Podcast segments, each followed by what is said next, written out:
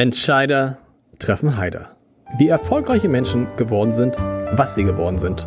Der Podcast. Und dieser Podcast, der ist vom Hamburger Abendblatt und der wird inzwischen von fast 50.000 Menschen abonniert. Dafür möchte ich mich bedanken und ich möchte mich auch bedanken bei unserem heutigen Partner, nämlich bei Lanz Cardio mit Professor Dr. Karl-Heinz Kuck. Und jetzt viel Spaß mit der neuen Folge. Es wird ganz spannend, es geht ganz viel um Kultur, denn ich habe jemanden zu Gast, der die Top-Stars der großen Klassik nach Hamburg bringt. Viel Spaß dabei. Herzlich willkommen. Mein Name ist Lars Heider und heute habe ich einen der geduldigsten und zuvorkommendsten Menschen zu Gast, den ich zumindest kenne und der normalerweise nicht mit Typen wie mit mir spricht, sondern mit Weltstars wie Lang Lang, Igor Levitt oder Anne-Sophie Mutter. Das heißt, spricht zu tun hat. Und ich freue mich deshalb sehr, dass heute Burkhard Glassow zu Gast ist, der als Chef der Konzertdirektion Dr. Rudolf Götte normalerweise dafür verantwortlich ist, dass die großen Namen der Klassik nach Hamburg kommen. Lieber Burkhard, soweit alles richtig. Vielen Dank. Du musst einmal erklären, das ist ja, das ist ja, glaube ich, fast das, was die Leute am meisten interessiert, die Frage, wie holt man eigentlich so einen Superstar wie Lang Lang zu einem Konzert nach Hamburg? Wie geht das?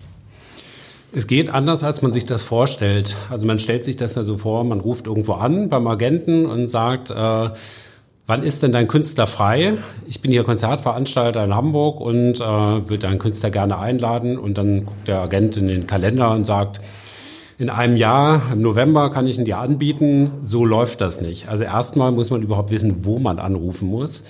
Das ist schon gar nicht so leicht, wie es klingt. Das steht nicht im Telefonbuch, da gibt es auch keine Listen oder Verzeichnisse. Das muss man einfach wissen. Der nächste Schritt ist nicht weniger schwierig, denn man muss erstmal durchdringen. Gerade bei den Agenten der großen Stars, der Weltstars, ähm, stapeln sich natürlich die Anfragen nach Auftritten ihrer Künstler. Und von daher muss man auch erstmal durchdringen, um überhaupt gehört zu werden mit seiner Einladung. Und dann, wenn man diese beiden Hürden genommen hat, muss man noch einen Termin finden, der in der Halle frei ist und im Kalender des Künstlers passt. Woher hast du die, die Nummern? Hat man dann einfach oder die hat man über die Jahre? Wo hat, Genau, ja. die sammelt man über die Jahre und äh, dafür ist es auch ganz wichtig, dass man diese Manager und Agenten der Künstler auch kennenlernt irgendwann, ähm, dass man weiß, wie die einzuschätzen sind, womit man die am ehesten locken kann, was den Künstler interessiert, was den Manager äh, reizt. Und ähm, das ist bei mir passiert in meiner Zeit in der Agentur, wo ich nicht veranstaltet habe, sondern genau das gemacht habe, vermittelt habe, immer zwischen dem Künstler, zwischen den Veranstaltern gestanden habe und diese ganzen Manager kennenlernen durfte. Und was reizt denn? Ich denke immer so, die, die, die Künstler reizt vor allem das Geld. Im Sport kennt man das, wenn man einen Tennisspieler haben will zum Turnier, dann ist die erste Frage, was ist meine Antrittsprämie? Und dann, wie viel Siegprämie und so kann ich kriegen? Ist es nicht, macht man das nicht einfach über das Geld? Das ist ein klares Jein. Also ich würde sagen, generell wahrscheinlich schon. Äh, in der Klassik ist das so ein bisschen anders. In der Klassik kommen noch zwei Kriterien dazu, die erstmal so ein bisschen überraschend sind. Das erste ist irgendwie, wo findet das Konzert statt? Weil die Klassikkünstler großen Wert drauf liegen, in attraktiven Hallen zu spielen, die akustisch gut funktionieren, wo sie vermuten, dass sie ein tolles, begeisterungsfähiges Publikum vorfinden. Das spielt eine wichtige Rolle. Okay. Also ob ich jetzt sage, äh, ich veranstalte Konzerte in der Stadthalle Wanne-Eickel oder in der Elbphilharmonie, macht dann schon durchaus einen Unterschied. Macht das dann auch einen Unterschied, Unterschied auch, also kann man, wenn man sagt, du darfst in der Elbphilharmonie auftreten, muss man dann nicht so viel Geld zahlen für den Künstler? Das, so weit ist es leider nicht. Also weniger werde ich nicht zahlen, aber die Chancen äh, steigen, dass die Künstler die Einladung annehmen. Das ist der eine Punkt. Und der andere Punkt, äh, das ist dann vielleicht noch überraschender, ist auch ein bisschen das Vertrauen, nicht nur in die Stadt und die Halle, sondern auch ein bisschen das Vertrauen in den Veranstalter, weil doch äh, die klassische Musik im Gegensatz zur Popmusik ein sehr persönlich geprägtes Geschäft ist. Das heißt, ein Künstler, viele Künstler würden auch sagen, kenne ich den Veranstalter, finde ich den irgendwie gut, äh, finde ich das äh, unterstützenswert, was der macht. Also gerade bei hochkarätigen Künstlern, die sich die Einladung eben aussuchen können. Oder kenne ich den gar nicht und ist der vielleicht getrieben von einem rein monetären Interesse? Cool. Das also heißt, das ist schon sehr differenziert. Das heißt aber, wo kommt dann das Geld? Äh, welche Rolle spielt das Geld? Also erst, erst die Halle, dann, also Halle, darf man Halle sagen? Ja, du hast Halle gesagt. In der Halle, Halle passt. Halle passt, also. Wir sagen Halle. Also erst die, erst die Halle, Ähm, dann das Vertrauen, dann das Geld. Das sind die drei großen Punkte. Ja. Und was heißt, wollen, wollen dann große Künstler tatsächlich so eine Art Antrittsprämie oder sagen die, okay, wir müssen, ich muss nur, müsst ihr den Mindesthonorar garantieren? Das muss man garantieren. Wir haben ja in der Klassik auch, das ist anders als in der Popmusik, Festgagen. Das ist das übliche Modell. Es gibt einige Ausnahmen, aber das übliche Modell sind Festgagen. Und es hilft schon sehr, dass man diese Festgagen kennt. Das heißt, wenn Stimmt. ich Künstler einlade, haben wir schon eine Vorstellung davon, äh, wie die Rechnung dann ausfallen wird. Und der Manager unterstellt auch, dass ich das weiß. Der würde sich etwas irgendwie auf den Schlips gedreht fühlen oder veräppelt vorkommen, ja. wenn man jetzt irgendwie vollkommen unrealistische Vorstellungen hat. Sag doch mal, wenn wir so eine Größe haben, wenn man so ein gutes Sinfonieorchester holt, was, was kostet, was ist dann so eine Festgage für so ein Sinfonieorchester? Ja, da gibt's ein, da gibt's eine weite Spanne, also ob man jetzt deutsche Orchester nimmt, die vielleicht eine kurze Anreise haben und vielleicht nicht Berliner Philharmoniker mhm. heißen, als das bekannteste Orchester der Welt, oder ob man New York Philharmonic einlädt, das ist äh, schon eine große Spanne. Das beginnt so im, für große Sinfonieorchester, namhafte Sinfonieorchester im mittleren fünfstelligen Bereich und geht dann aber auch in den sechsstelligen Bereich durchaus auf Werte zwischen 200.000 und 300.000 Euro. Okay. Und bei, gut, bei Solokünstlern entsprechend, äh, wie ist es, du hast, du hast erzählt, bei der Popmusik ist es anders. Bei der Popmusik kriegen die einfach keine Festgagen, die Künstler, sondern sie kriegen anteilig an dem, äh, an dem, an den Einnahmen? Richtig. An, genau. Richtig. Da werden die meisten Verträge abgeschlossen auf einer Dealbasis. Was heißt das? Der Künstler kriegt einen bestimmten Prozentsatz äh, der Einnahmen. Da kann man jetzt sagen, ist ja schön, zumindest wenn der Prozentsatz hoch ist für den Künstler. Mhm. Ähm, heißt aber auch, sie sind oft auch im Risiko. Das heißt, wenn Klar. man jetzt nicht genügend Karten verkauft, ähm, kriegt der Künstler nur eine ganz geringe Gage oder muss möglicherweise auch noch draufzahlen dafür, dass das Konzert über die Bühne geht. Du als Veranstalter hast du eigentlich auch tatsächlich dann irgendwann mal direkten Kontakt zu den Künstlern nach ein paar Jahren, sodass du sagen kannst, ich gehe jetzt gar nicht mehr über den Manager, ich gehe jetzt vielleicht mal direkt über Lang Lang oder über Anne-Sophie Mutter über, oder über Cecilia Bartoli? Ja, auf alle ja. Fälle. Das ist auch ganz wichtig, dass man diesen direkten äh, Kontakt hat und dass man auch das Vertrauen der Künstler genießt. Äh, mit Lang Lang beispielsweise haben wir uns im Oktober dann nach seinem äh, verspäteten Debüt in der Elbphilharmonie, das erste Konzert musste er 2017 absagen, verletzungsbedingt. Jetzt ist er im Oktober 19 zum ersten Mal da gewesen. Er hat sich immer darauf gefreut, aber nach dem Konzert hat er mir erzählt, es ist so toll hier. Ich hatte überhaupt keine Vorstellung. Ich will unbedingt wieder. Können wir nicht das nächste Projekt auch in der Elbphilharmonie machen? Okay. Da hatten wir schon einen Klavierabend für die Leishalle vereinbart, den er auch äh, zum damaligen Zeitpunkt in der Leishalle spielen wollte.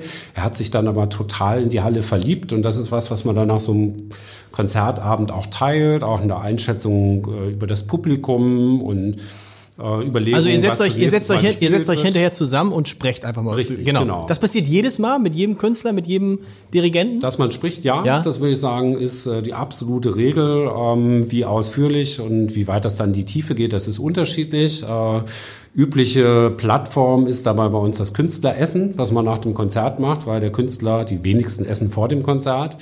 Die sind dann ausgepowert und haben wahnsinnigen Hunger und sind total wach und nicht tot zu kriegen, um das mal salopp zu sagen, sprich, dann sitzt man oft noch bis morgens um eins oder zwei zusammen. Wo geht ihr da hin? Esst ihr, esst ihr dann in der Elbphilharmonie? Da, da kann man ja in diesem, in dieser in dem Künstlerkantine essen oder geht ihr irgendwo nee, essen? Das, nee, ja, das machen wir eigentlich nur in Ausnahmefällen, ja. so für einen Empfang, ein Glas Sekt oder so. Äh, vom Catering ist das nicht so ideal es ist tatsächlich schwierig, in Hamburg Läden zu finden, die uns die Küche offen halten bis nach 23 Uhr oder sogar nach Mitternacht. Da gibt es gerade mal so eine Handvoll, die in Anfrage kommen. Sag mal, zum Beispiel Fischereihafenrestaurant macht das oder auch nicht? Fischereihafenrestaurant nee? eigentlich nicht. Äh, liegt auch schon ein bisschen zu weit weg von Leishalle und Elbphilharmonie. Ja. Äh, es hat früher das Karls gemacht, direkt gegenüber, aber auch die haben jetzt irgendwie die Küche um 22 Uhr geschlossen. Im Moment gehen wir häufiger in das Kienfels. Das ist auch im Kaiserkai ein Stück äh, mhm. weiter, 50 Meter weiter. Es gibt dann noch andere äh, Restaurants, Heldenplatz ähm, zum Beispiel ist ja auch äh, nur so ein Kilometer entfernt ist, die dann sagen, wir kennen Künstler, wir finden das irgendwie auch klasse, wenn die Künstler nach den Konzerten noch zu uns kommen. Es spricht sich ja dann auch irgendwann beim Publikum äh, rum, dass man da vielleicht noch mal irgendwie ein bisschen näher erhaschen kann. Und ähm, Das sind dann so die Läden, die wir nutzen, wobei es tatsächlich immer schwieriger wird. Ja. Wie ist es insgesamt, wenn man diese Verträge abschließt? Dann hört man ja bei Popmusikern insbesondere immer, dass es dann tausend extra Wünsche gibt. Ist das bei klassischen Stars auch so, dass sie sagen, also ich brauche irgendwie, keine Ahnung, die dreimal gequälte äh, Soda in, mein, in, meiner Kabine und ich möchte nicht fotografiert werden und ich brauche ein Hotel, das äh, in Südwestrichtung ausgerichtet ist oder sowas. Gibt es ja. dann? Ja. ja, genau. Sag mal. Klassik-Künstler sind äh, genau. in dem Punkt, äh, genau wie alle anderen Künstler, oft etwas dievenhaft, wobei ähm, das klingt jetzt so wertend. Das ist eigentlich eher der Tatsache geschuldet, dass sie sehr professionell sind und ganz genaue Vorstellungen haben, wie die Umstände irgendwie eingerichtet werden müssen, dass sie gut performen können. Ich finde das auch total nachvollziehbar. Deshalb finde ich es eben dann auch nicht als Veranstalter dievenhaft oder sagt, ja, die stellen sich jetzt an, sondern sagt, das ist das Mindeste, was wir machen können. Den Profes ist einfach professionell. Ja, professionell, das ist professionell. Auch was das so, also gibt es dann, wenn ich mir vorstelle, wenn es klare Vorstellungen für ein Hotelzimmer gibt, dann gibt es ja wahrscheinlich viele Hotels gar nicht, die diese Vorstellungen richtig, entspricht, oder? Richtig, ja. das muss man dann schon genau wissen, wo man die umsetzen kann. Da sind natürlich auch die Geschmäcker und auch die Vorlieben sehr, sehr unterschiedlich, von ganz modern oder wir hatten bei einer großen Sängerin jetzt die Anforderung, das Zimmer muss absolut abdunkelbar sein und zwar da darf nicht irgendwo noch ein Lichtschein, Schimmer durch die Jalousie kommen. Das ist ein totales No-Go, dann mhm. wird die Künstlerin sofort abreisen. Also eine sehr spezielle äh, Anforderung, die man dann umsetzen sollte, tunlichst umsetzen sollte. Da muss man da manchmal schon ein bisschen suchen. Ansonsten sind im Hotelbereich die ähm, Erwartungen nicht so ungewöhnlich oder außergewöhnlich, jetzt nicht wie bei den großen Rockgruppen, den Stones, die dann eine ganze Etage mieten, mhm. die dann umgebaut wird oder so. So kann man sich das nicht vorstellen, aber es sind schon sehr klare Anforderungen, wie so ein Hotelzimmer beschaffen sein muss und wie das Catering aussieht und vor allen Dingen aber auch, wie das Licht auf der Bühne eingerichtet ist, wie der Backstage eingerichtet ist, was da steht. Da muss natürlich für Dirigenten oder Pianisten ein frisch gestimmter Flügel stehen in der Künstlergarderobe, all solche Geschichten. Okay. Gibt es mal Sachen, wo ihr gesagt habt, können wir nicht? Können wir nicht? Das funktioniert nicht? Kriegen wir nicht ja, hin? Können, können wir nicht, gibt's nicht. das muss man dann schon besser verpacken. Also sind denn, sind denn diese, sind die, also sind diese Stars, sind die tatsächlich, so wie ich mir das jetzt vorstelle, sehr sensibel, weil das Künstler sind? Nee, eigentlich nicht. Du sagst, das ist einfach nur professionell, was die machen. Das hat mit das Sensibilität nichts zu tun, ne? Es sind aber auch ähm, viele Künstler außerordentlich sensibel. Auch das ist vielleicht eine Präzisierung. Dievenhaft ist so ein allgemeines Etikett. Die meisten sind tatsächlich sehr, sehr sensibel. Das heißt, kleinere Störungen sind viele Künstler auch zu, zu erschüttern und fühlen sich dann irgendwie nicht. Es sind viele Künstler auch sehr, sehr scheu. Und es haben auch viele Künstler tatsächlich ich jetzt nicht sagen Auftrittsangst, aber sie einen sehr, sehr großen Respekt. Und mhm. zwar gerade Künstler, von denen man das überhaupt nicht erwartet, die sonst vielleicht eine große Klappe haben und sehr selbstbewusst sind und vor dem Konzert merkt man dann plötzlich, aha, da ist auch ein Mensch, der weiß, dass er gleich vor 2000 Leuten performen muss und ähm, dann auch angespannt ist. Nervös. Nervös. Lampenfieber. Ist das, ist, du sagst, dass sie sich nicht, dass sie nicht gestört werden wollen. Hat das damit auch zu tun, dass viele Künstler sagen, bitte fotografiert möglichst nicht bei meinen Konzerten? Es gibt ja sogar welche, ja. die sagen, ich möchte gar nicht fotografiert werden, weil sie dann ein, es reicht, das ist ja kein Blitzlicht, sondern das Klicken reicht, dass sie das, das Klicken, das Klicken nervt sogar noch mehr äh, Künstler als dieses Blitzlicht.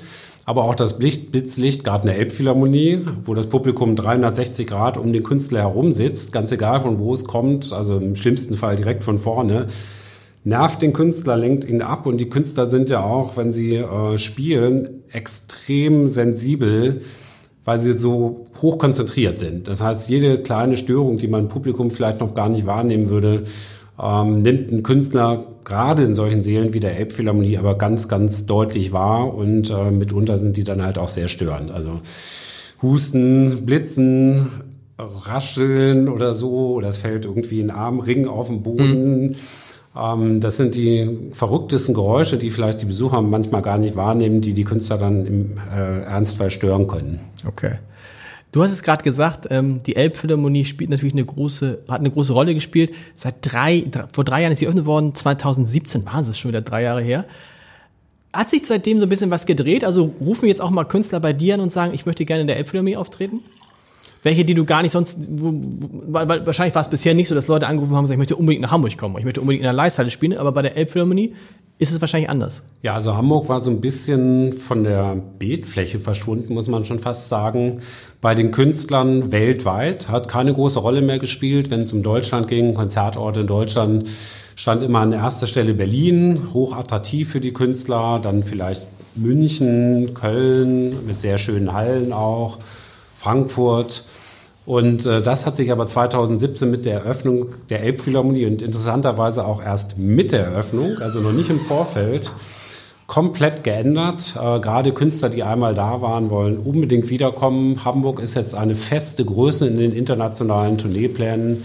Das heißt, quasi jede spektakuläre Produktion, jeder hochklassige äh, Klassikkünstler, nicht nur die Klassikkünstler, sondern auch auf Jazzkünstler, viele Popkünstler sagen, sie wollen unbedingt in der Elbphilharmonie spielen. Mehr Künstler als Termine? Gab's also mehr, inzwischen ja, mehr Künstler als Termine. Termine. Überhaupt müssen ja, ich stelle mir jetzt gerade so vor, diese vergangenen drei Jahre müssen für dich ja wie so ein Rausch gewesen sein, oder? Ja, ich meine, besser, besser kann es nicht gehen. Also, gab es irgendein Konzert, was nicht ausverkauft war? Bei uns nicht. Also bei Proate gab es tatsächlich kein nicht ausverkauftes Konzert in den letzten drei Jahren. Und ähm, jetzt schauen wir mal, was nach Corona passiert, ähm, ob das wieder auf das Niveau kommt. Aber die ersten drei Jahre waren komplett dicht und ähm, es war tatsächlich wie ein Traum oder wie ein Rausch irgendwie. Man konnte auch, ich kann es auch immer noch gar nicht glauben, dass das tatsächlich Realität geworden ja. ist. Man also konnte ja auch ehrlich gesagt, also so wolltest du gerade, also man konnte ja, ich will nicht sagen, man konnte ja machen, was man wollte, man bemüht, bemüht sich ja immer um Qualität, aber ich erinnere mich, dass wir selber beim Abendblatt mal, glaube ich, war das auch zusammen mit euch ein Konzert mit so einer, ich will nicht sagen Nachwuchspianistin, aber in die Richtung ging's. Und die Leute standen um 6 Uhr morgens für, Richtig, Tick, für genau, Tickets an. Die Leute standen um 6 Uhr morgens für Tickets an und die sind ja auch, du kon, hättest ja wahrscheinlich auch, du konntest ja wahrscheinlich auch jeden Preis nehmen. Du hättest, hat ja die Elbphilharmonie bewusst nicht gemacht, aber es muss ja auch wirtschaftlich für euch, muss ja ein Jahr, ein Rekordjahr nach dem nächsten gewesen sein. Ne? Nicht vergleichbar mit der Zeit vorher. Das waren, waren sehr erfolgreiche Jahre in Hamburg und tatsächlich nicht vergleichbar mit der Zeit vorher, weil vorher Hamburg eigentlich auch noch ein schwächerer Markt war als äh, Klassikmärkte in Hannover oder Düsseldorf oder Frankfurt. Was? Oder wir, waren, wir waren hinter Hannover. Ja, ja. tatsächlich. Okay. Muss, es, es, fällt schwer, das zu sagen, aber vor der Elbphilharmonie im Klassikbereich war Hamburg mitunter hinter Hannover. Und okay. ähm, das hat sich natürlich komplett geändert. Und äh, was mich ganz besonders freut, ist halt auch kein Strohfeuer. Und wir haben auch äh, festgestellt, die Besucher können auch schon unterscheiden, irgendwie, was Qualität ist und was vielleicht etwas zweifelhaft ist ähm, und sind bei äh, Top-Qualität uneingeschränkt begeistert und sagen bei ganz ordentlichen Konzerten, die aber nicht außergewöhnlich sind, ja, das war jetzt ja vielleicht nicht so toll. Also das hat sich ganz, ganz schnell sortiert äh, was zeigt, das Hamburger Publikum ist jetzt auch da, die Leute kennen sich aus, die Leute sind unglaublich begeisterungsfähig und leben diesen Traum und leben diesen Rausch jetzt äh, mit uns allen zusammen hier aus. Das ist interessant, das ist weil man sich, ich habe mich zwischendurch gefragt, guck mal, am Inhalt hat sich nichts geändert, nur an der Verpackung. Also der Inhalt ist derselbe, nämlich die Musik, aber die Verpackung ist halt eine völlig andere. Und äh, ich hatte neulich Alexander Klar in diesem Podcast, den Chef der Kunsthalle, der sagt, ja, es ist bei Museen halt auch so. In Bilbao ist es, glaube ich, so, da ist ein Museum, da gehen die Leute hin, weil sie sehen wollen, wie die Architektur ist. Und so ist es ja in der Elbphilharmonie auch. Also wie wichtig ist denn eigentlich dann, wie wichtig ist in den ersten drei Jahren der Inhalt gewesen? Ähm, der wurde immer wichtiger. Und zwar hängt das damit zusammen, am Anfang war der Inhalt wahrscheinlich nicht so entscheidend. Also die Leute hätten zumindest Karten für alles Mögliche gekauft mhm. oder haben es vielleicht auch gemacht, zum Teil in Unkenntnis dessen, was da irgendwie überhaupt auf die Bühne gebracht wird. Je länger die Elbphilharmonie offen ist, desto wichtiger wird der Inhalt, weil was nämlich passiert ist, dass viele Leute entdeckt haben, oh, so klassische Musik ist ja total spannend. Hätte ich ja nie gedacht, mhm. so, ein, so ein Pianist, so ein Meisterpianist, der da alleine auf der Bühne sitzt mit seinem großen schwarzen Flügel, der kann mich ja packen und irgendwie äh, ein wahnsinnig spannendes Programm spielen und mich mitnehmen. Und wie oft ich diesen Satz gehört habe, ich hätte nie gedacht, dass klassische Musik mir irgendwas bedeuten kann oder irgendwas für mich ist, ähm, beschreibt genau dieses Phänomen. Ähm, am Anfang sind die Leute wahrscheinlich überwiegend wegen der Verpackung hingekommen, dieser großartigen Architektur. Dann haben sie in dieser besonderen Atmosphäre ein klassisches Konzert erlebt, was dann im besten Fall auch äh, von herausragender Qualität war. Und dann im nächsten Schritt haben sie gesagt, das, der Inhalt interessiert mich ja, der ist ja total spannend. Und sind einfach nur vorher nicht auf die Idee gekommen, dass das so sein könnte. Sie sind halt vorher nicht in die Leisthalle gegangen. Sie fanden das halt vorher vielleicht uninteressant oder hätten einfach gesagt, das ist wahrscheinlich nichts für mich. Ja. Nun lebt ihr ja von, in, mit eurer Konzertreihe Pro Arte wie wir beim Abendblatt von Abonnenten. Wir können so viele Abonnenten aufnehmen, wie wir wollen. Es gibt keine Grenze. Bei euch gibt es ja die Grenze und die Frage ist, musstet ihr ganz, ganz vielen Leuten sagen, tut mir leid, Abo gibt's nicht? Das mussten wir am Anfang tun, weil wir diese Grenze bei 50 Prozent definiert ja. haben. Warum? Das kann man ja sagen, Veranstalter ist ja schön blöd, dass er das macht, 50 Prozent irgendwie wegsperren für Einzelkartenverkäufe, weil die muss man ja wieder vermarkten. Da muss ich ja wieder die Leute erreichen und sagen, schaut mal her, da kommt ein toller Künstler in die Elbphilharmonie, wollte er da nicht eine Karte kaufen. Warum macht man das? Wir machen das, weil erstens äh, über die Künstler oft auch äh, Kartenwünsche kommen. Also gerade Orchester, die aus Übersee kommen, okay. sagen, wir reisen mit einer großen Gruppe von äh, Sponsoren oder Patrons. Zum Teil sind auch die Städte mit ganzen Delegationen gekommen, hochoffiziell mit Bürgermeister und so weiter.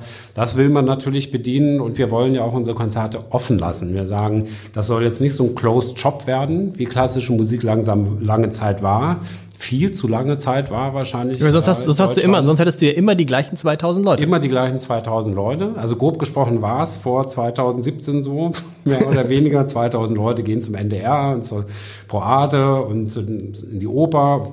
Wahrscheinlich sind es 5000 oder so, aber es sind immer dieselben gewesen. Mhm. Und ähm, das wollen wir halt ändern und äh, nicht den Fehler machen, den vielleicht mal unsere Vorväter gemacht haben, zu sagen, wir sind ja zufrieden mit dem, die Leute sind loyal, die Leute kommen regelmäßig, sondern wir wollen das Haus offen halten, unsere Konzertangebote für die vielen Fans, die es da draußen gibt und die vielen, die es gibt, die es noch gar nicht wissen, dass es sind. Ja, das ist ja, das wäre, glaube ich, immer, ist auch so eine Mission von dir gewesen. Du bist ja von der Ausbildung her wie ich Lehrer. Wir sind beide Lehrer. Ist das so? Du lachst. Ja. Ich, also du bist Musiklehrer. Das ist natürlich, ich, ich wäre Geschichts- und Politiklehrer geworden. Die Geschichte habe ich auch, das ist mein Echt? zweites Fach. Ja, genau. Also, bei mir haben immer viele gefragt, was ist denn Ihr zweites Fach? Weil ich habe Geschichte und Politik studiert und äh, ja, heute würden wir genommen werden. Aber Musiklehrer und dann fragt man sich Musiklehrer und dann Musikmanager. Du hast es aber mal ganz schön äh, beschrieben, weil natürlich eines der Ziele muss ja sein, die ähm, etwas ältere Struktur bei äh, Klassikkonzerten zu verjüngen. Richtig. So.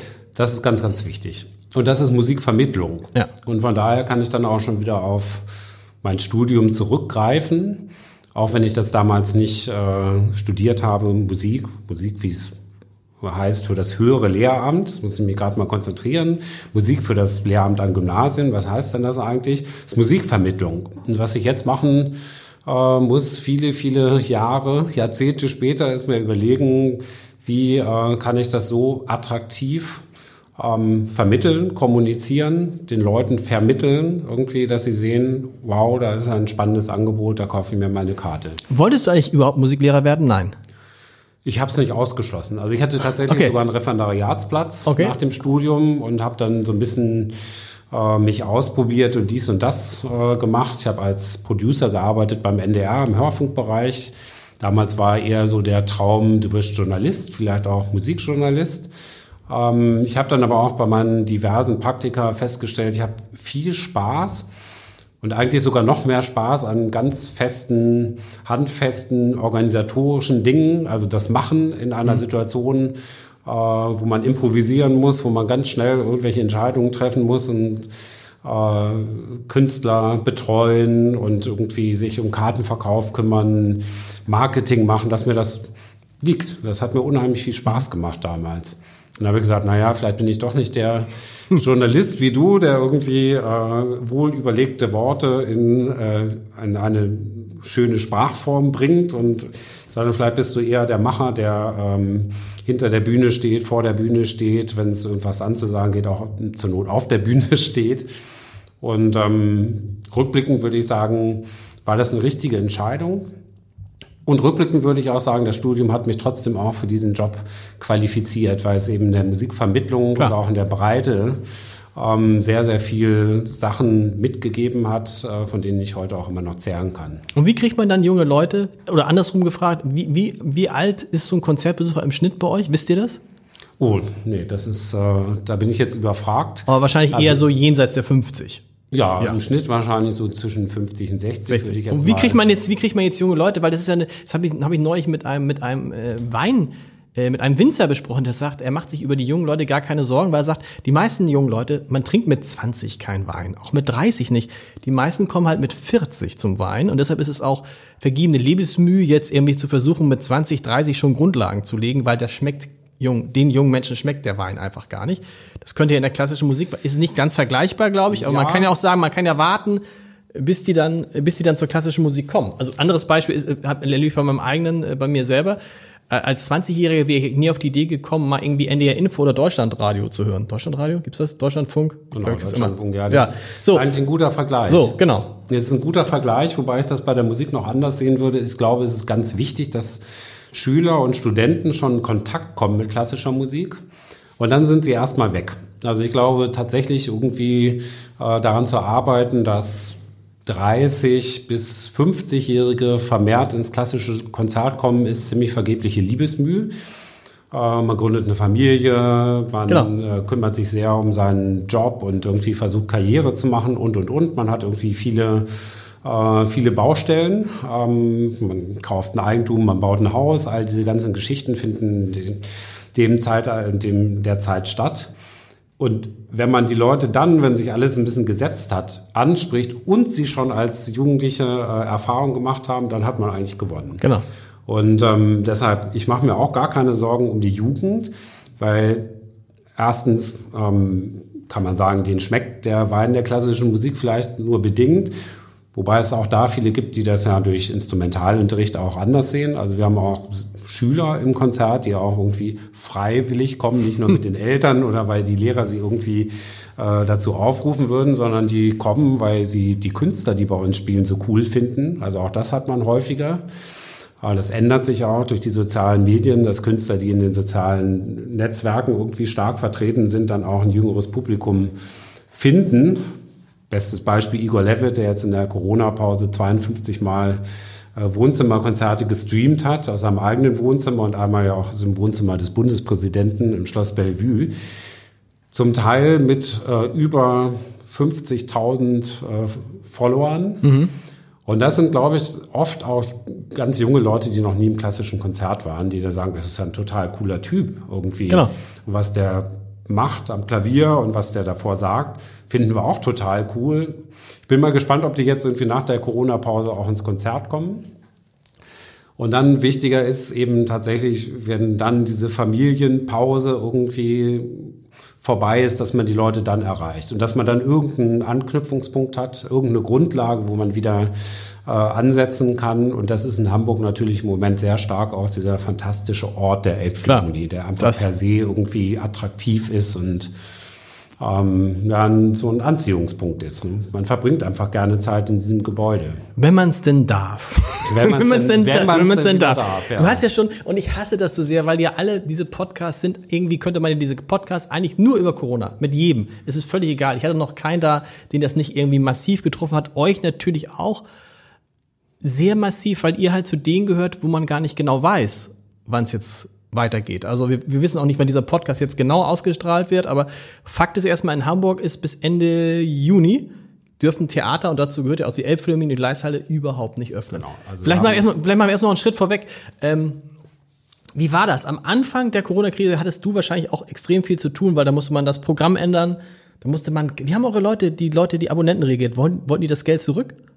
Nein, man muss sagen, die äh, Abonnenten und auch die überhaupt die äh, Karteninhaber haben sich sehr verständnisvoll gezeigt. Die haben uns erstmal Zeit gelassen. Ja. Das war auch gut und das war auch dringend notwendig, ähm, weil wir tatsächlich viele Konzerte absagen mussten. Wir mussten schnell äh, reagieren in der Kommunikation, ja nicht nur zum Publikum, sondern auch zu den Künstlern. Wie geht man jetzt damit um? Also der Tourneebetrieb ist ja, das ist ja keine lokale Angelegenheit. Das nee. ist ja ein weltweiter Tourneezirkus, kann ich schon mal sagen, wo die Tourneen irgendwo in irgendeinem Land äh, jetzt gerade festgesteckt haben. Und dann herauszufinden, wird die noch weiter gespielt, bis wann? Also es war ja nicht so, dass an einem Tag alles zu war, sondern das ging ja so sukzessive in den verschiedenen Bundesländern und europaweit und weltweit ähm, in unterschiedlicher Geschwindigkeit.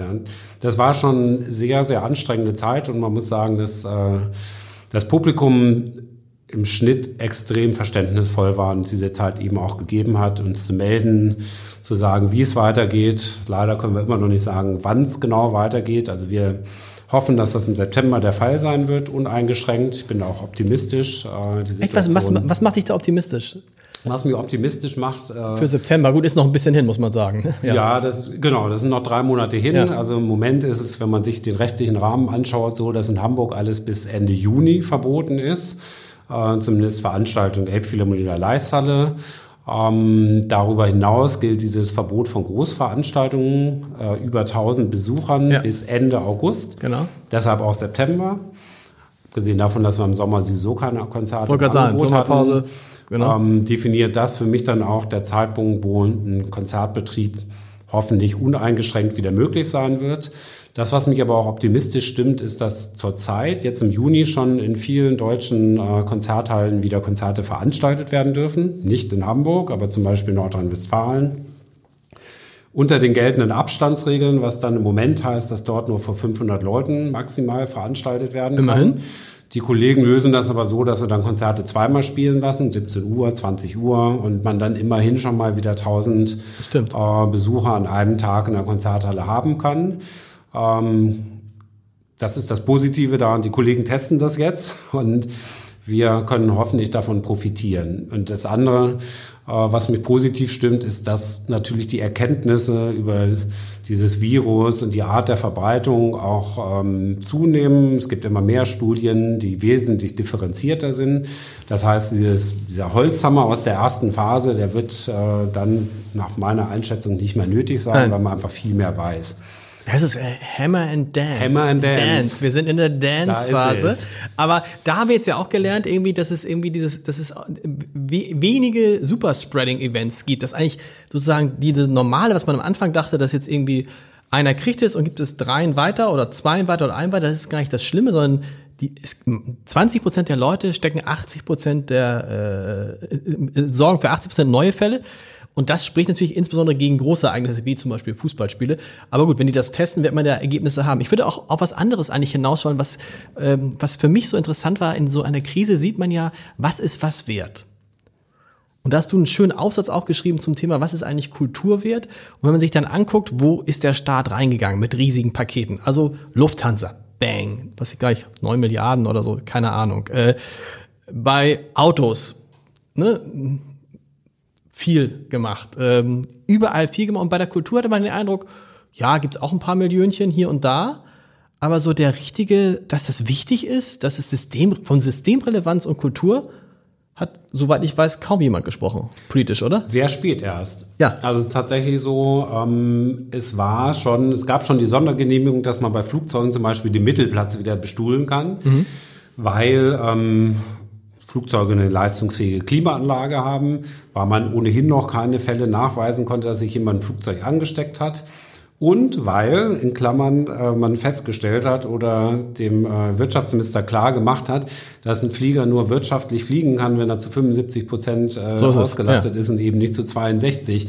Was mich daran ärgert, ist, dass tatsächlich zu dem Zeitpunkt, als diese Diskussionen geführt wurden und diese Entscheidungen auch getroffen worden sind, es noch vollkommen undenkbar war, dass man unter welchen Bedingungen auch immer eine Konzerthalle wieder mhm. öffnen kann.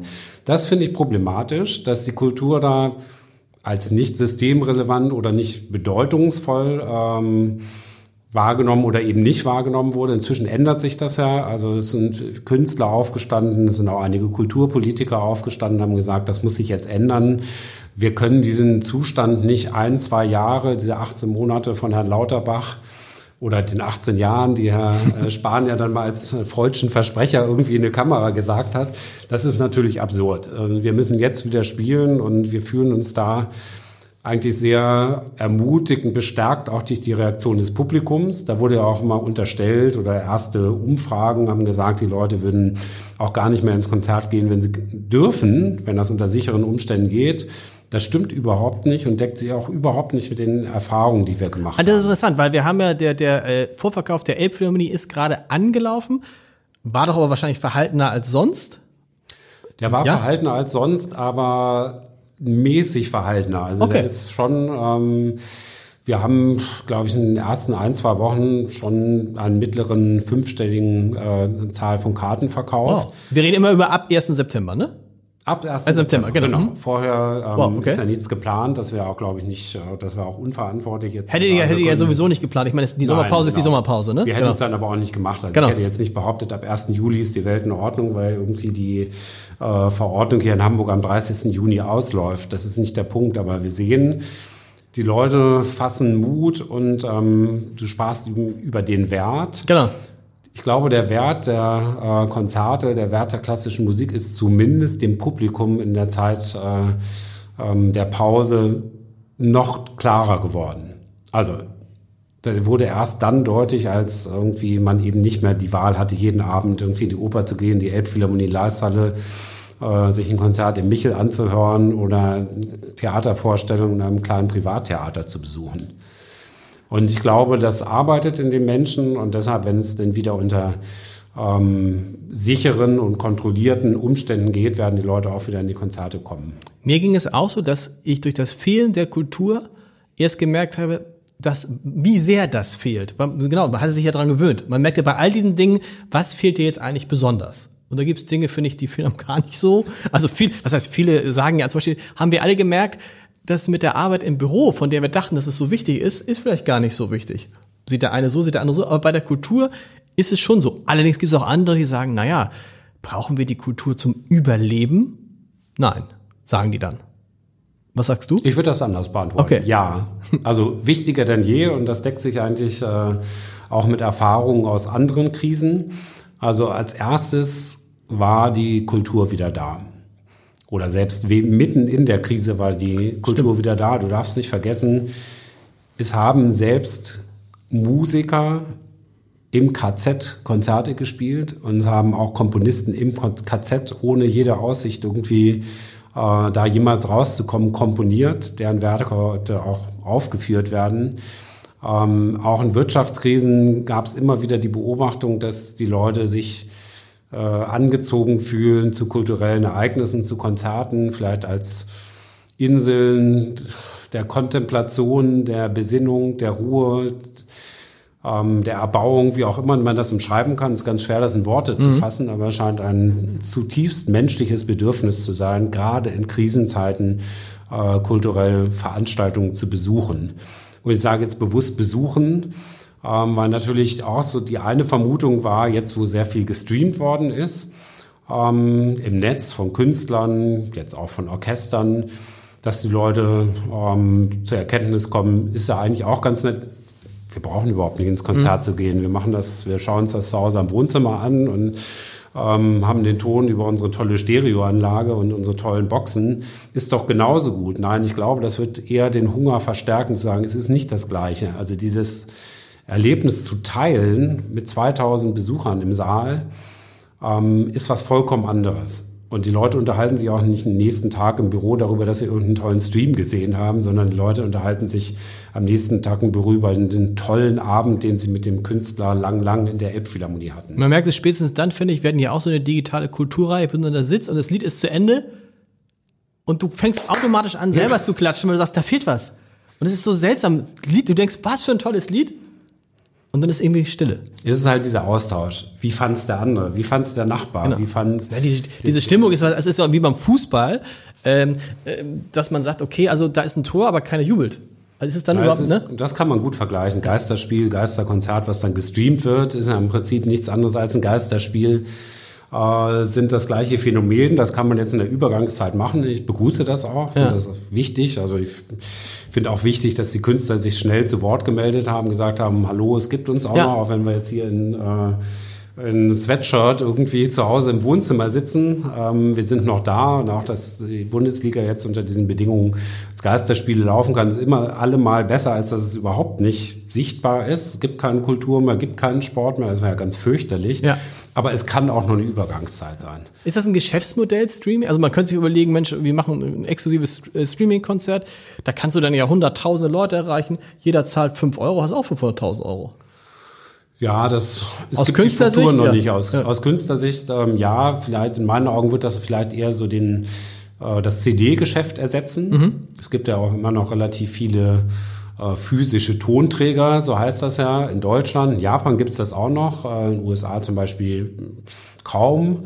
Ähm, ich glaube, diese physischen Tonträger werden schon mehr oder weniger komplett durch äh, das Streaming ersetzt werden.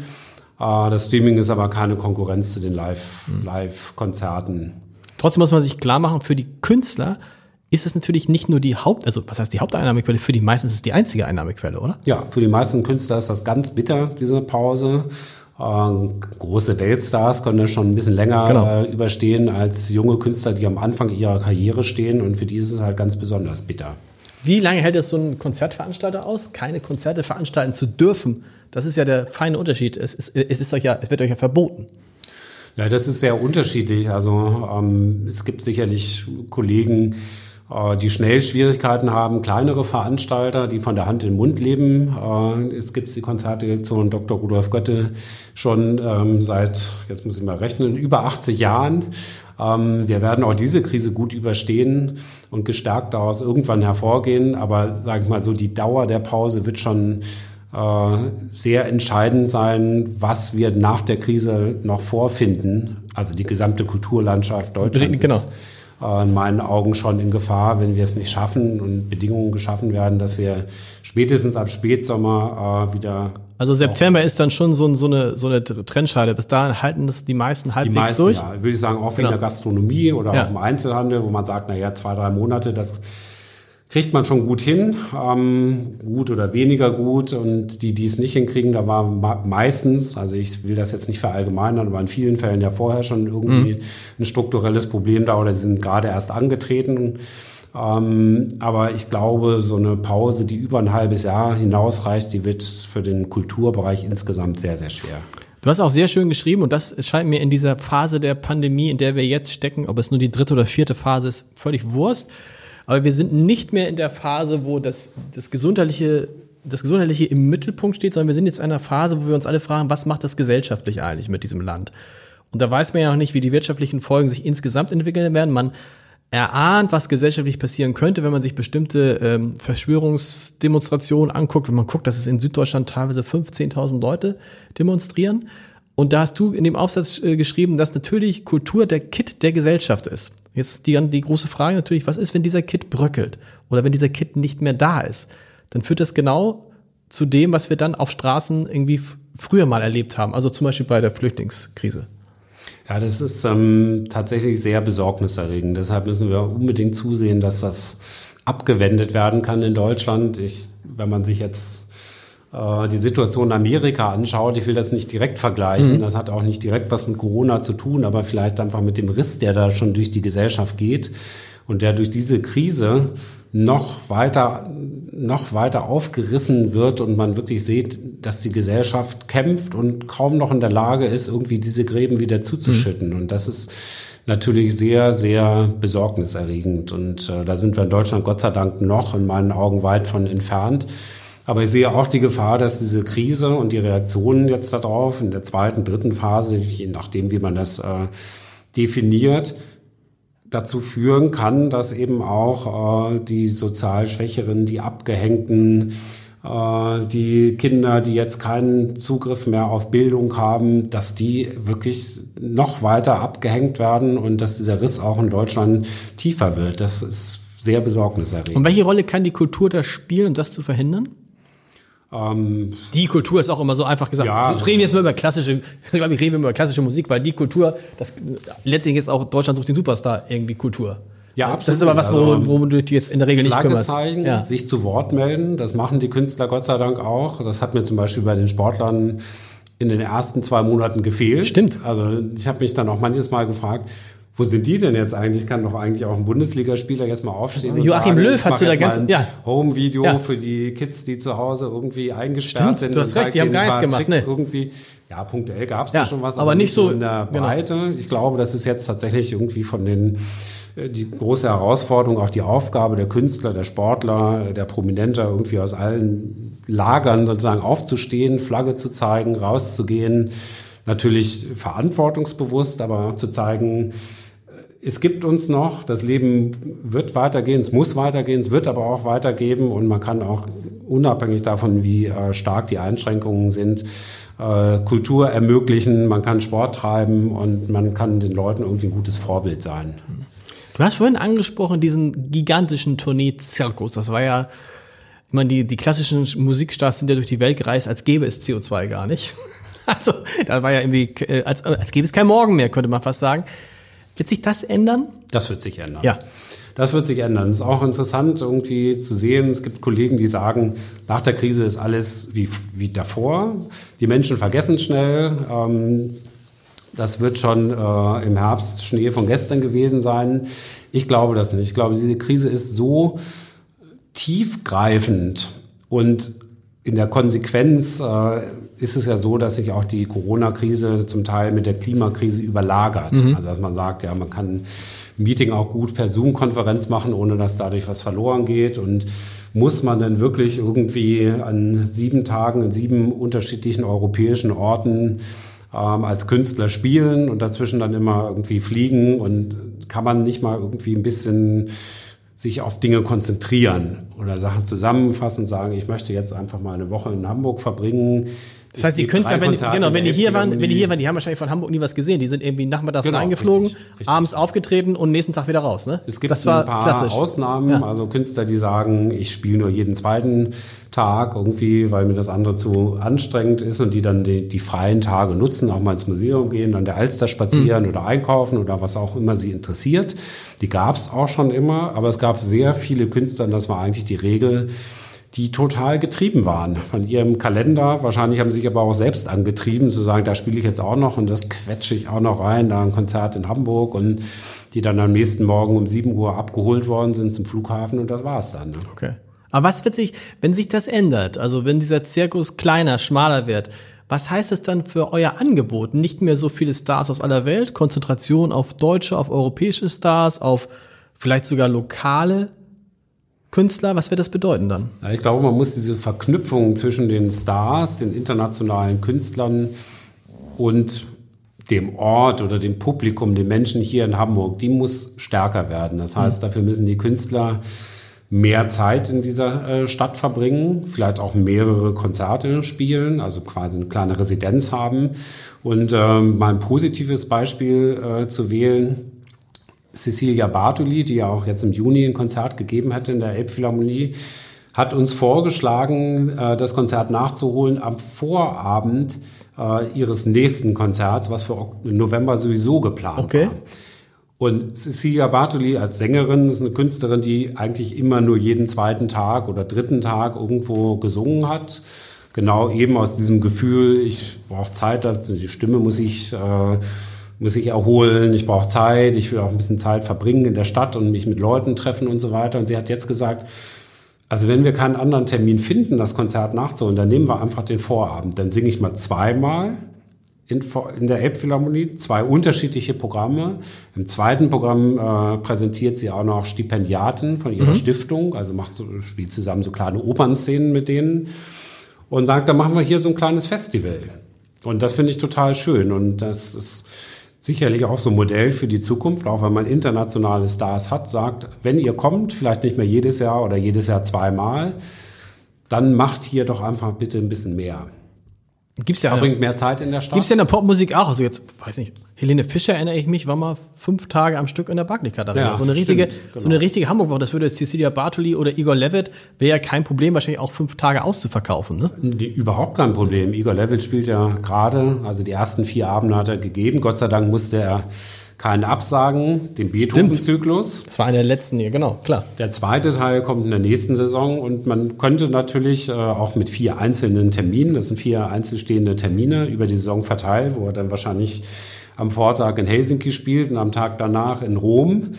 Äh, das könnte man natürlich dann auch in Zukunft anders andenken und sagen, willst du die nicht in der Phase von zehn Tagen oder ja. zwei Wochen spielen? Der macht das nämlich auch. Also grundsätzlich ist er schon äh, so wahnsinnig, dass er das irgendwie leisten kann, zehn Programme in äh, oder acht Programme in zehn Tagen zu spielen. An anderen Orten der Welt hat er sich genau das vorgenommen und vielleicht sind wir dann in Hamburg nächstes Mal auch dabei bei so einem Modell. Ich habe mich gefragt, es trifft auf euch nicht zu, aber vielleicht auf andere Häuser. Gibt es auch Häuser, für die die Lage gar nicht so schlimm ist, weil sie wirtschaftlich eigentlich besser fahren, wenn sie nicht öffnen? Ja, ich habe das ja auch ein bisschen provokant mal so gesagt, irgendwie als Denkanstoß, weil das in meinen Augen so auch etwas lähmend ist jetzt in dieser Tanzphase. Wir Ja. befinden uns jetzt in der Tanzphase und das ist eigentlich deshalb ein schönes Bild, weil um zu tanzen ist es jetzt nicht besonders motivierend, wenn das Tanzen teurer ist als das Ruhen. Und Das stimmt, genau, ja. Ist ja für viele, ja- viele Restaurants sagen, naja, ganz ehrlich, Ja. ist es nicht vielleicht besser, ich lasse alle in Kurzarbeit und dann habe ich wenigstens die Kosten nicht. Genau. Genau, richtig. Und das ist bei öffentlich finanzierten Häusern ist es ja schon, liegt es in der Logik. Für ein Ja. Opernhaus ist es immer billiger, nicht zu spielen, als zu spielen. Das liegt in der Natur der Sache und das ist aber im Moment tatsächlich eher etwas lähmend. Und Eigentlich müssen die dazu- vorangehen, ne? Eigentlich müssen die staatlichen Häuser müssen also- vorangehen und sagen, ja, die genau. haben den Kulturauftrag, den Ja. erfüllen sie auch in vielen Fällen ganz äh, hervorragend. Aber von der Konstruktion ist das im Moment ein bisschen kontraproduktiv, weil dann natürlich gerade auch in der Politik oder bei den Ämtern immer die äh, Sicherheit vorgeht. Klar. Wir sagen, es könnte ja irgendein Risiko an irgendeiner Stelle geben, deshalb machen wir es jetzt erstmal nicht. Uns ja sowieso günstiger.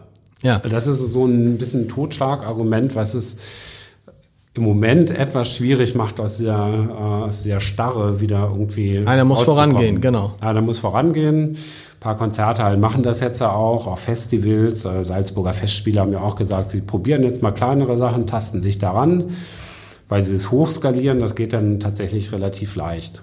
Was mit Masken? Grundsätzlich kann man, wenn jetzt alle Masken tragen würden im Konzert, aber es ist komisch. Ich finde das überhaupt nicht komisch. Okay. Ähm, es gibt sicherlich allen Besuchern Sicherheit. Es ist ja noch nicht so richtig klar, ob es jetzt notwendig ist.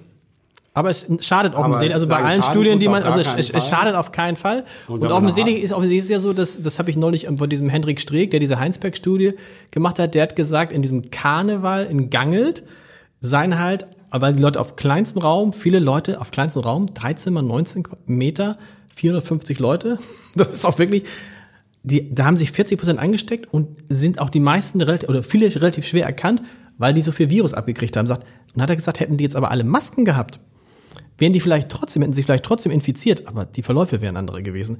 Und ich meine, gerade in Konzerten, wir haben drüber gesprochen, sind ja öfter mal ältere Leute, wenn es denen ein Gefühl der Sicherheit gibt und man hat sich ja jetzt an den Masken, ich glaube, man könnte auch in der Elbphilharmonie mit so einer Maske zwei Stunden sitzen, oder? Wäre nicht schlimm. Ja, es gibt ja auch ganz komfortable Masken, die nicht so eng sitzen.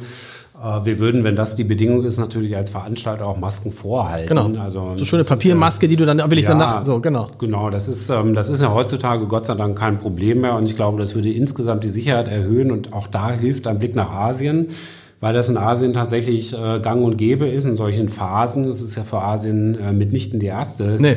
Epidemie der letzten, des letzten Jahrzehnts, sondern in den meisten Ländern die dritte nach SARS und MERS. Irgendwie haben sie jetzt diese Covid. Epidemie und man sieht, da äh, sind die Leute sofort bereit zu sagen, jetzt ist halt irgendwie Epidemie, also hat man im Konzert eine Maske auf, darf aber dafür weiter ins Konzert gehen. So ist es.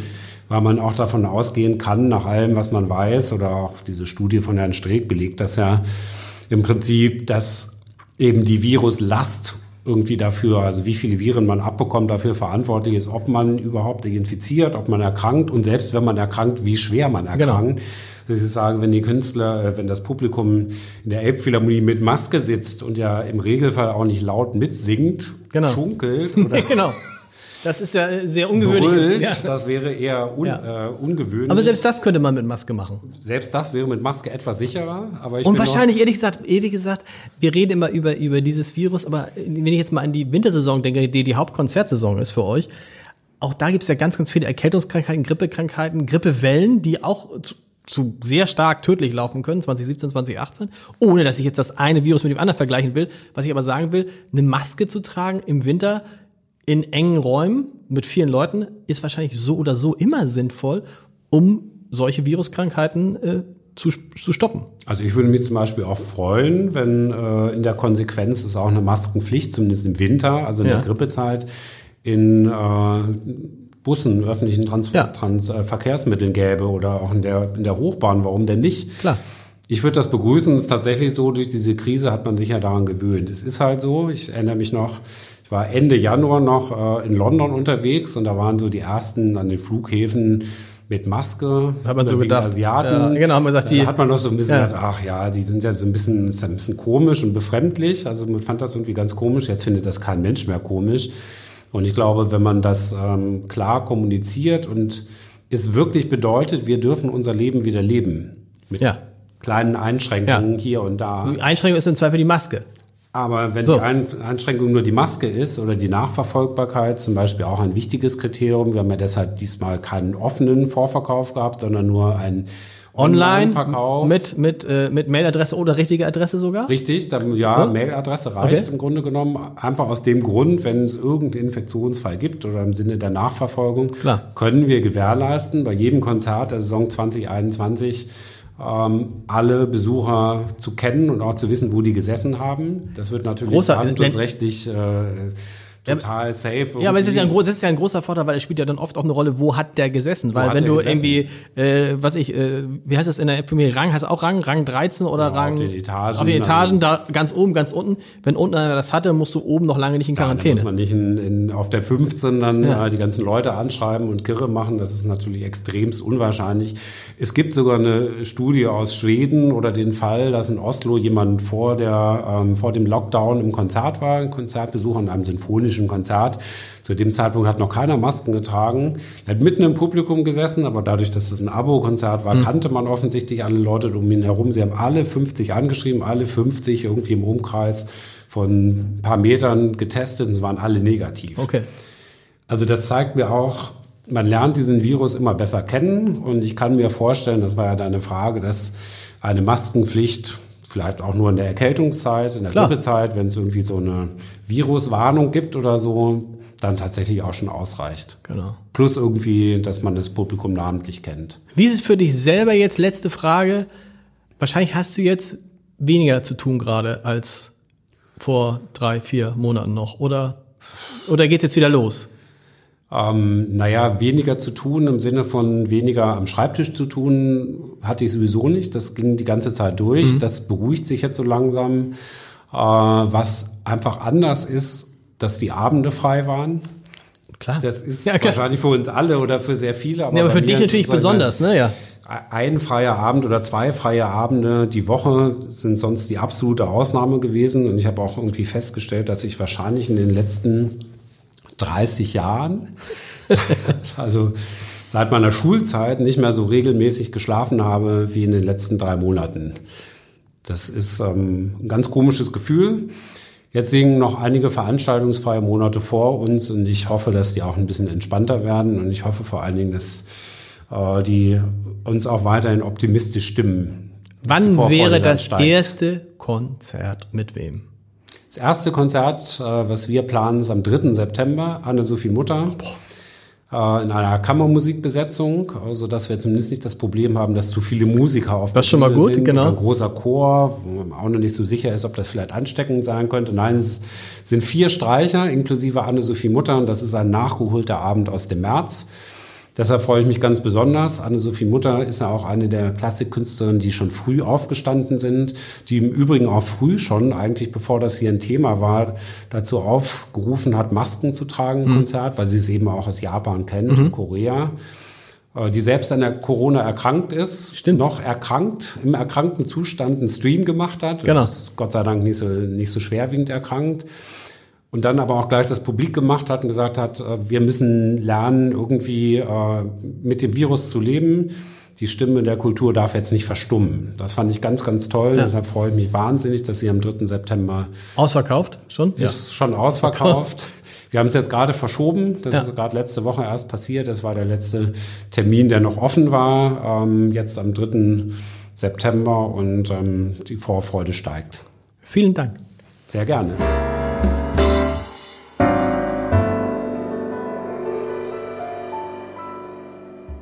Weitere Podcasts vom Hamburger Abendblatt finden Sie auf abendblatt.de slash podcast.